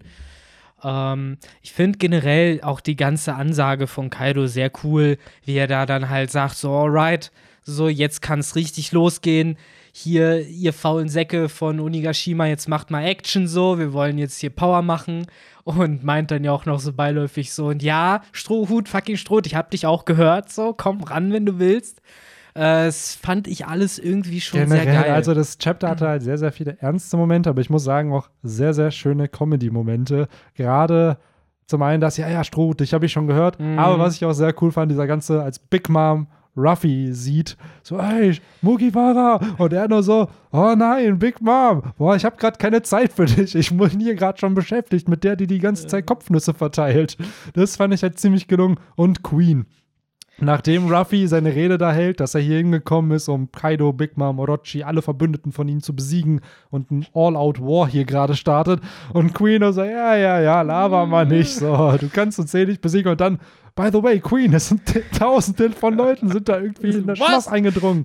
Ja, So, das war geil. wie auf, ähm, wo war er hier, ähm, in der Gefangenenmine. Ja, stimmt, wo- war so ähnlich, ne? Wo dann, ja, okay, erzähl mir die drei wichtigsten Genau. Dinge, die passiert sind. Ja, okay, Kid ist geflohen. Was? So, Ruffy hat hier einen Aufstand gestartet. Was? Und dann, boah, was war das dritte? Irgendwas Boah. gab's. Es waren auf jeden Fall drei Dinge. Und Ich glaube, Big Mom ist auf dem Weg. Oder ich glaube, das wusste der noch nicht. Oder die Oshikuro sind gleich da. Ja, das ich glaube, das ist kann- irgendwas damit. Aber auf jeden Fall war er dann halt auch geschont und jedes dieser Paneele. Warte mal, wie hießen die Dinger? Die Oshiruku waren. Oshiruko. Das, ja, Oshikuro ist. Oshikuro Oshikuro, war Two and a Half Man. so Demon Samurai. Ja. Genau da. Ne, ne, ne, ne. Auch da sehr, sehr cool. Sie schauen es bei äh, Big Bang Theory, weil das ja auch Ja. von Chuck Lorre ist. Ziemlich cool. Ähm, und dann haben wir schön, man merkt halt, dass Oda das so schön als Übergang genutzt hat. Und das finde ich halt schön, wenn er es hinkriegt, sowas narrativ zu gestalten, wie im Sinne von, ey, Queen, da sind tausend Intruders und dann kriegst du das Update, du kriegst dann die Infos, Mhm. die man auch mit ganz normalen Paneelen hätte oder uns das einfach nur zeigen wollen. Aber er nimmt die Narrative, um uns die anderen zu zeigen, indem dann hier gesagt wird, ja, ja, hier, da gibt's dann Kid und dann siehst du Zorro, dann siehst du Law und by the way, ist das Hawkins? Ja. Der da neben Yes. Law steht, Also, das sieht so weird aus. Generell, wir haben eigentlich schon sehr lange geredet und äh, die most outrageous äh, things noch gar nicht richtig besprochen, habe ich das Gefühl. Doch. Also, also zum einen natürlich die große Ansage von Ruffy und dass Ja. Big Mom ihn zerreißen wird und Meinst du das generell hier? äh, unter anderem auch das, was du mir gerade zeigst, Aber ja. dazu gleich mehr.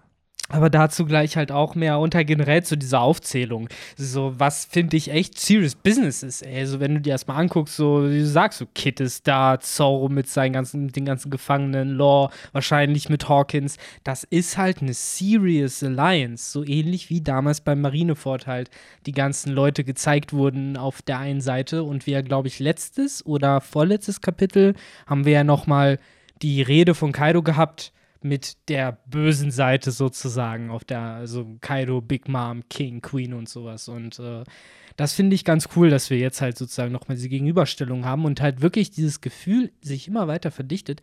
Ohne Scheiß, an jeder Ecke ist die Kacke am Dampfen. So überall hast du irgendjemanden, der weiß, wie er seinen Willen durchzusetzen hat und es halt auch tut.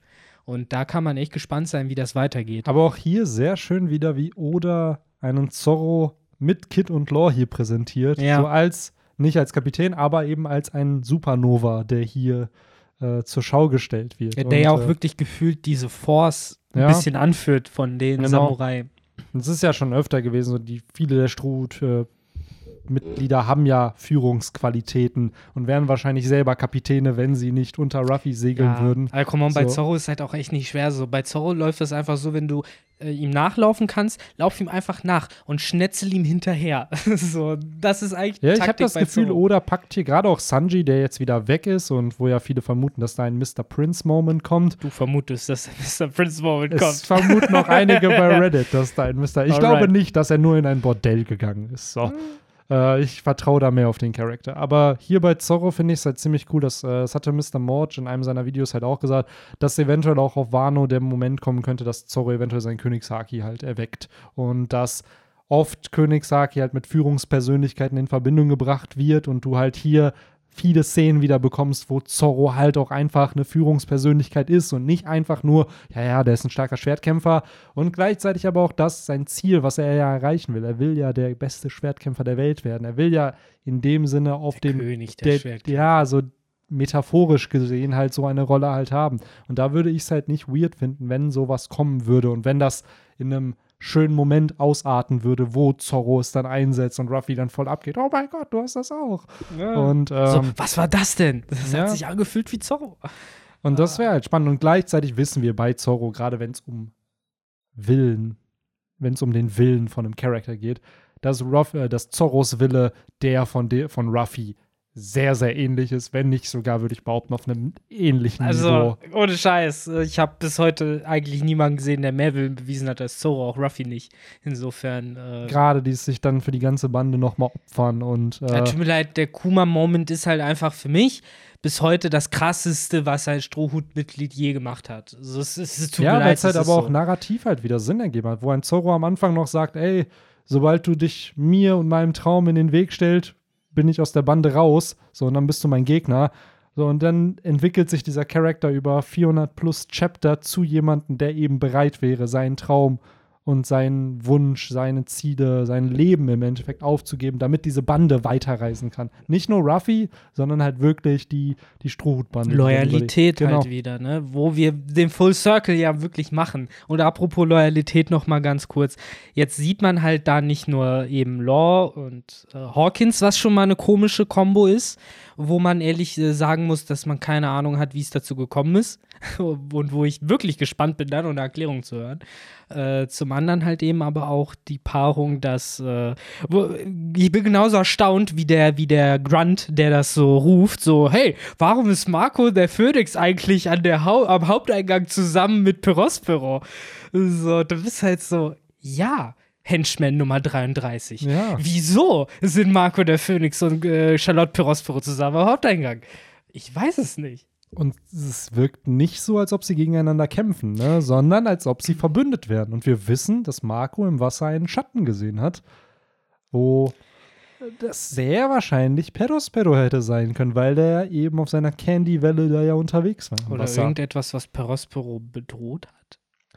Ja, ich finde es generell spannend und die beiden kennen sich. Marco hat ja die Big Mom. Piratenbande vom Wasserfall gestoßen. Aber stell dir vor, das sind am Ende so einfach nur so Freunde. So, die mögen sich einfach, sind halt nur falschen Crews.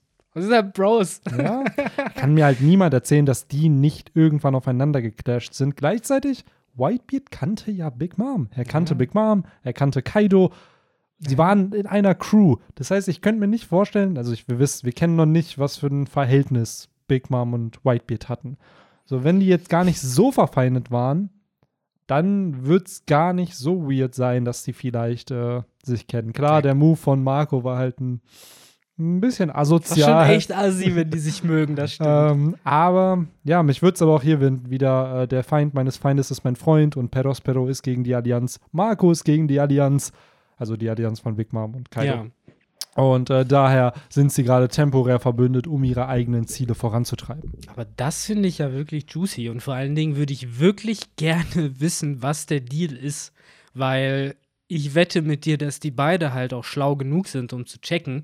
So, ey, eigentlich ist das wahrscheinlich nicht mein wirklicher Verbündeter. Aber wie du halt richtig sagst, wir haben gerade den gemeinsamen Gegner. Das sind ja oft Situationen, wo das wie dieses Chicken Game ist. So, man muss halt genau wissen, wann man sozusagen das Bündnis wieder auflöst, beziehungsweise wa- wahrscheinlich hau hauptsächlich Perospero, der daran denkt. Aber auch Marco wäre naiv, wenn er halt glaubt, dass das jetzt bis zum Ende so durchgezogen ist. Und es wäre halt wirklich interessant zu wissen, was die beiden planen und was auch der Moment ist, äh, wo Perospero dann eventuell sagt, fuck it, so jetzt geht's halt für die Big Mom-Bande richtig los, jetzt Ich finde das um. gerade einfach so weird. Wir kriegen halt hier wahrscheinlich den nächsten All-Out-War. Und wir hatten ja. Ja. Marineford schon, wo es schon sehr, sehr viele Charakter war, die man zu dem Zeitpunkt nicht kannte. Und wir haben jetzt hier einen All-Out-War mit gefühlt komplett anderen Charakteren. Außer jetzt einen Ruffy, Marco, Jimbei, Jimbei, Lore, auch- gut, der zur Rettung kam. gekommen ist, genau, aber der wirklich ja am Krieg nicht beteiligt waren, sind es komplett andere Charaktere. Wenn wir Glück haben, kommt Gekko Moria noch dazu. Genau, Gecko Moria vielleicht noch und das war's. So, das sind Ja, im Endeffekt eine komplett andere ja gut, Charakter. Ja gut, und Iso, aber selbst das zählt alles nicht so richtig. Und selbst wenn Iso da, was sind das, fünf Charaktere, die wir hier Ja, klar. aufgezählt haben, von über 100 namentlichen Charakteren, die an diesem Konflikt teilnehmen, die gleich sind. Und der Rest sind andere Charakter, die wir zwar auch kennen, die aber eben bei Marineford dann nicht dabei waren. Und das finde ich so spannend, dass Oda es schafft, so eine Vielfalt an Charakteren zu erschaffen, denen irgendwie das gleiche Ziel dazu geben, dass die jetzt hier auf, damals auf Marineford, hier auf Onigashima zusammenkommen. Und das ist, klar, es sind beides dann Kriege, aber mit ganz anderen Dimensionen und Mhm. ganz anderen Zielen. Das finde ich halt schon cool, dass das äh, hier so gelungen ist. Und das ist mir gerade auch erst so klar geworden, wenn man mal so drüber nachdenkt. Das sind so, wie du schon gesagt hast, sind diese ganzen Parteien, die da mit dabei sind. Ne? Das ist schon ziemlich, Eben. ziemlich spannend. Man weiß halt wirklich nicht, wer welche Agenda zum Teil verfolgt. So, deswegen finde ich halt immer noch wirklich den Move, die äh, Big Mom Piratenbande da reinzubringen, mit den genialsten, weil das macht's wirklich spannend. Das äh, lässt einen halt wirklich immer wieder zweifeln, beziehungsweise nicht zweifeln, sondern halt denken, so, okay, wie wird das weitergehen? Wie kann das ausgehen? Und gleichzeitig glaube ich, dass es halt der sneakigste Way von Oda war, im Endeffekt, äh, boah, das bringt mich gerade vor auf das Konzept, Benny. Was ist das? Ich zeige gerade Victor ein Bild. Vielleicht kennen einige von euch Attack on Titan. Äh, oder ah ja, das no ist Kyojin. Attack on- der- Und der jemand Titan hat äh, eine etwas so weirde Frisur und seine Nice. Haare halt äh, hoch äh, gegelt. Und dann hat jemand da einen äh, 60 Meter Titan dran gefotoshoppt. und es sieht einfach so Oh, unfassbar funny aus. Ey. Ha, schönes Bild. Übrigens, fangen jetzt schon, also Tech und Titan ist ein sensibles Thema. Ich äh, fühle mich schon wieder halbwegs gespoilert, dass du ihn nicht mehr Colossal Titan, sondern 60 Meter Titan nennst. Als, das wird als, aber gesagt, direkt am Anfang, dass es, davon. es geht äh, direkt eigentlich auch gesagt, dass das ein, weil die Mauer 50 Meter groß ist. Nee, und dann, äh, die Terminologie. Ach so. so. Ich hätte ihn halt äh, von Natur aus Colossal Titan genannt, weil so wird er genannt. Ach so, ja, aber er, hab, Hört ja, sich halt an, als wäre er einer von vielen. Nein, nein. Ach Nein. ja. Neuestes nee, Chapter, by the way, überragend. Ja, ich muss Tragisch, aber überragend. Die dritte Staffel noch äh, selber gucken. Tschüss. Also ist echt äh, crazy, crazy Storytelling. Für alle, die es nicht gelesen haben oder nicht geschaut haben, must see, finde ich. Ist echt Mal gucken. ja. ja ich, wie gesagt, ich, ich kann da wenig Aussagen zu machen. Das, was ich bisher gesehen habe, war geil. Das, das meine ich halt. Noch kommt, also wird auch geil. Aber gerade, wie gesagt, bei Attack on Titan muss man so fast, fast vorsichtig sein, weil alles kann Spoiler ja, sein. Ja, natürlich, natürlich. Deswegen, Aber ja. wie schon gesagt, also wenn ihr One Piece, also wenn ihr auf gute Stories steht, gönnt euch. so dann gönnt euch das. Es ist klar brutal, so, aber es zeigt halt eine gewisse Realität auch. Und das finde ich halt, da ist es halt nicht wie, ich will jetzt nicht spoilern, aber wenn jemand da aus, von einem Haus runterfällt, dann äh, überlebt er das vielleicht nicht so wie in One Piece, wie in unserem realen Leben auch, wenn du auch von einem Haus runterfällst. Yes. So. Und das finde ich halt dann schon so diese, dieses kleine Fünkchen an realen physikalischen Gesetzen, die dann da gelten. Ja, ja, absolut. Das ist da eben die Sache. So, man hat halt wirklich immer Stakes, so die halt da ja. sind, die, die du halt bei One Piece manchmal nicht so. So, wie jetzt halt. Ruffy stellt sich gerade Big Mom vor, ja. man weiß, wie gefährlich Big Mom ist, aber irgendwie hat man keine Angst, dass Ruffy da jetzt sterben wird. Aber so. Ruffy war so auf jeden Fall ein bisschen äh, worried, als Big Mom gesagt hat, ich reiß dich in Stücke sozusagen hat der Ruffy schon so ein bisschen geguckt, so, okay, die Alte nicht, hat was Böses im Schilde. Äh, ja, da kann man auch gespannt sein, wie sich das entspinnen wird. Und ich fände es wirklich krass, wenn die nächsten Chapter dann so laufen, dass wir dann die Retainer gegen Kaido haben, Schnitt, Ruffy gegen Big Mom, Schnitt, Retainer gegen Kaido. Du bist so, what the fuck? Ja, generell finde ich das halt auch ein ziemlich interessantes Setup, ne? Weil dieser ganze Kampf mit Kaido wurde ja schon von vielen predicted, dass das ein Phasenkampf wird. Und diese erste Phase scheint jetzt gerade zu beginnen. Also wir haben Retainer plus Minx zu Longform gegen Kaido. Das mhm. ist also Phase Phase 1 des Kampfs. Sie werden so. alle gecurbstompt, Benny. Ja, ja, da wird. Nicht äh, nächstes Chapter. Nächstes Chapter werden wir wahrscheinlich äh, sehen, wie die alle rausholen und wie sie Kaido zusammenschlagen und wie er uh, und ah macht und durch die Gegend fliegt und durch Wände fliegt.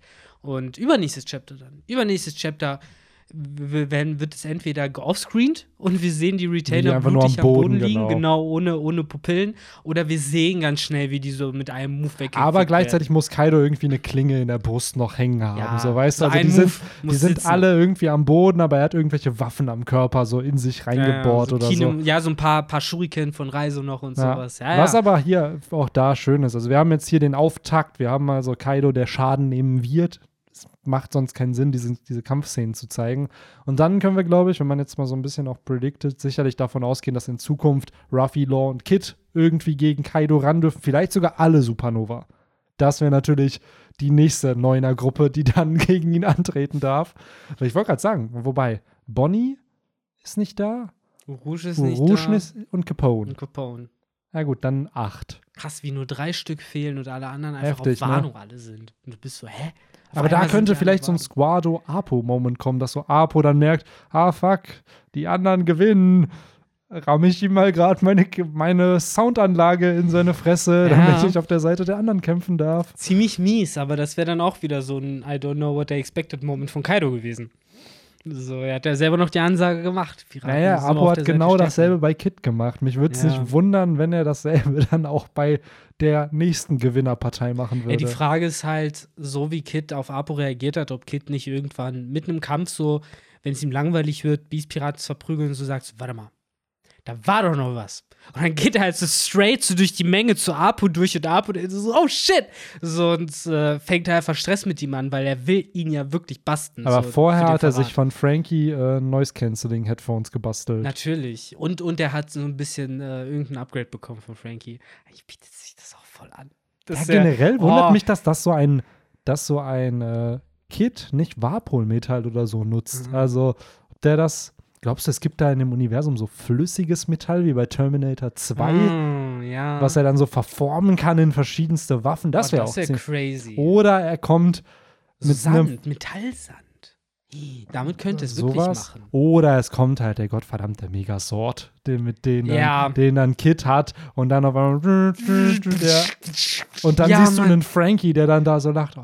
So mega eifersüchtig, Genau. genau. Weil Chopper und Ruffy und Oder- Lysop nämlich daneben stehen mit Sternchen in den Augen Oder, und sagen, oder es "Bäh." wird so wie bei den Power Rangers, wo ja dann irgendwann immer der böse Sort gut wird und dann fusionieren sich immer die zwei Sorts. Vielleicht darf ja der Frankie Shogun dann mit Kid zu, oder Teile des Frankie Shoguns dürfen sich dann mit Kid Meinst du fusionieren. jetzt den Frankie Shogun oder meinst du den, äh, ich weiß gar nicht, wie er heißt. Der den, General Frankie. der General das Frankie. ist der Frankie Shogun. Ich glaube, der. Nein, ich meine den, also die wirkliche Geheimwaffe von Frankie. Ach so, es gibt noch eine. Also die, die auf, ähm, die ja fast einmal auf der Thriller Bark angewandt wurde, aber zu OP war Ach, und dann Robin mit- gesagt hat, ich mach Robin nicht, mit, mitmachen sonst, Ja. sonst versenken wir die, Die, ganze Insel. legendäre Dockel, wie hieß es? Der, Ich weiß nicht mehr, wie es hieß. ja, das ist natürlich eine, das könnte auch kommen. Weil da könnte halt theoretisch Kid halt aber gut, perfekt randocken, ja, ne? absolut. Aber ich glaube, wenn sie das einsetzen würden, dann hätte, dann, dann kannst du ja gleich Blackbeard und Shanks auch noch dazu Aber schicken. Kids Gesicht, wenn Frankie ihm so sein, sein Bein ausstreckt und sagt, dock dich an, Kid!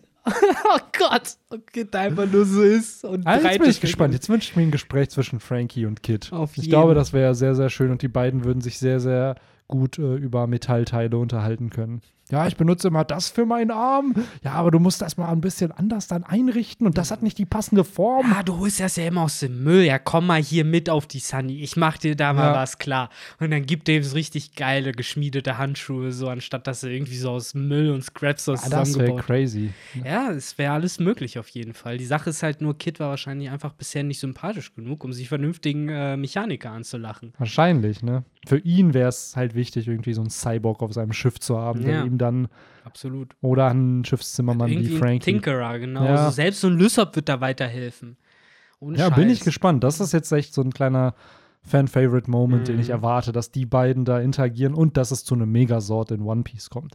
Sodass halt, ja, ganz ehrlich, vielleicht der, der da noch Kaido sich schnappt und dann halt entsprechend, und dann hast du vielleicht, boah, stell mal vor, dass dann Law so mit seinem Room diesen Megasort dann halt teleportieren lässt. So, tschub, tschub, tschub, tschub, tschub, und dann kann Kaido da nicht mehr mithalten. Ich bin ganz ehrlich, ich fände es wirklich cool, wenn halt diese ganze, weil man muss ja wirklich sagen, diese riesen Mecha-Frankie-Geschichte ist ja zum Teil so ein bisschen geckig immer verwendet worden und so.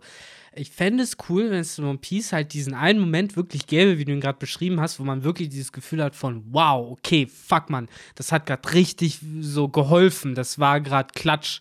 Ich weiß nur nicht, ob das schon auf Wano angebracht wird oder ob ich das nicht wirklich am Ende sehen will. Weißt du, wie halt dann, keine Ahnung, irgendwie äh, hier San Juan Wolf ankommt oder so, irgendwen zerquetschen will, dann kommt halt der riesen Frankie Sort und gibt ihm halt so eine oder tackelt ihn halt so weg und du bist halt so, Alter.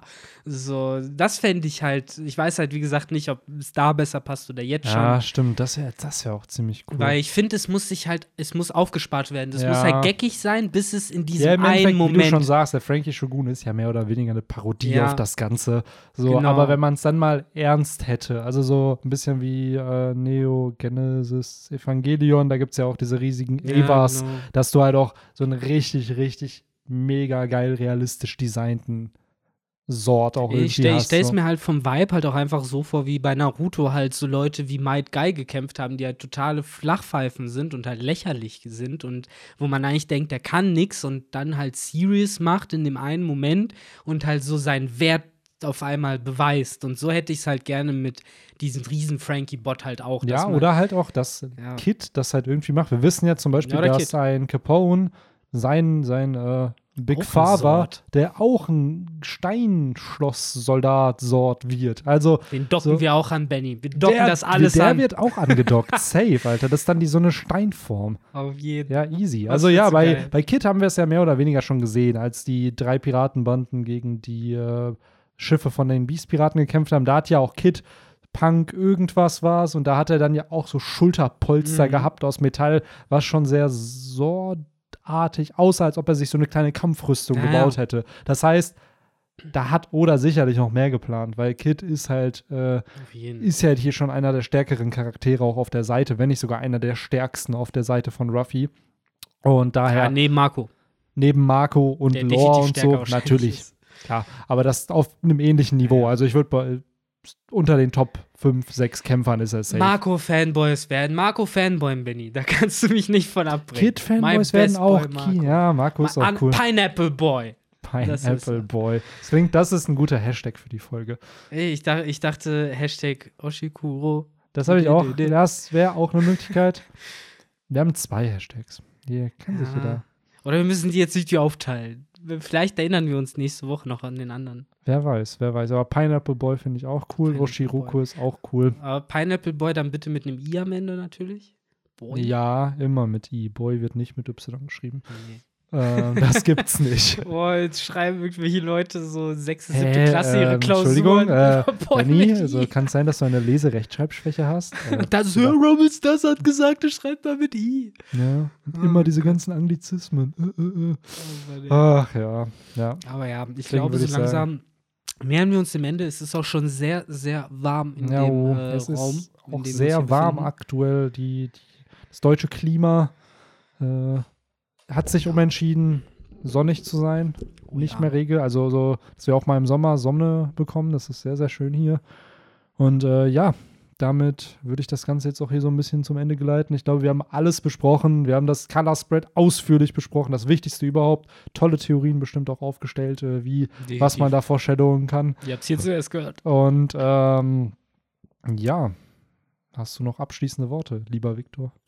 Ähm, ihr, könnt, ihr könnt uns ja in den Comments schreiben von den ganzen Sachen, die wir so aufgesagt haben, von am wahrscheinlichsten, was eintritt, bis unwahrscheinlichsten. Also von die Hunde stehen für neue Strohhutmitglieder bis der Monolog mit Kaido hatte wahrscheinlich irgendwas mit seiner Backstory zu tun. Also wir wissen, was davon das wahrscheinlich und was das unwahrscheinlich ist natürlich. das Stimmt.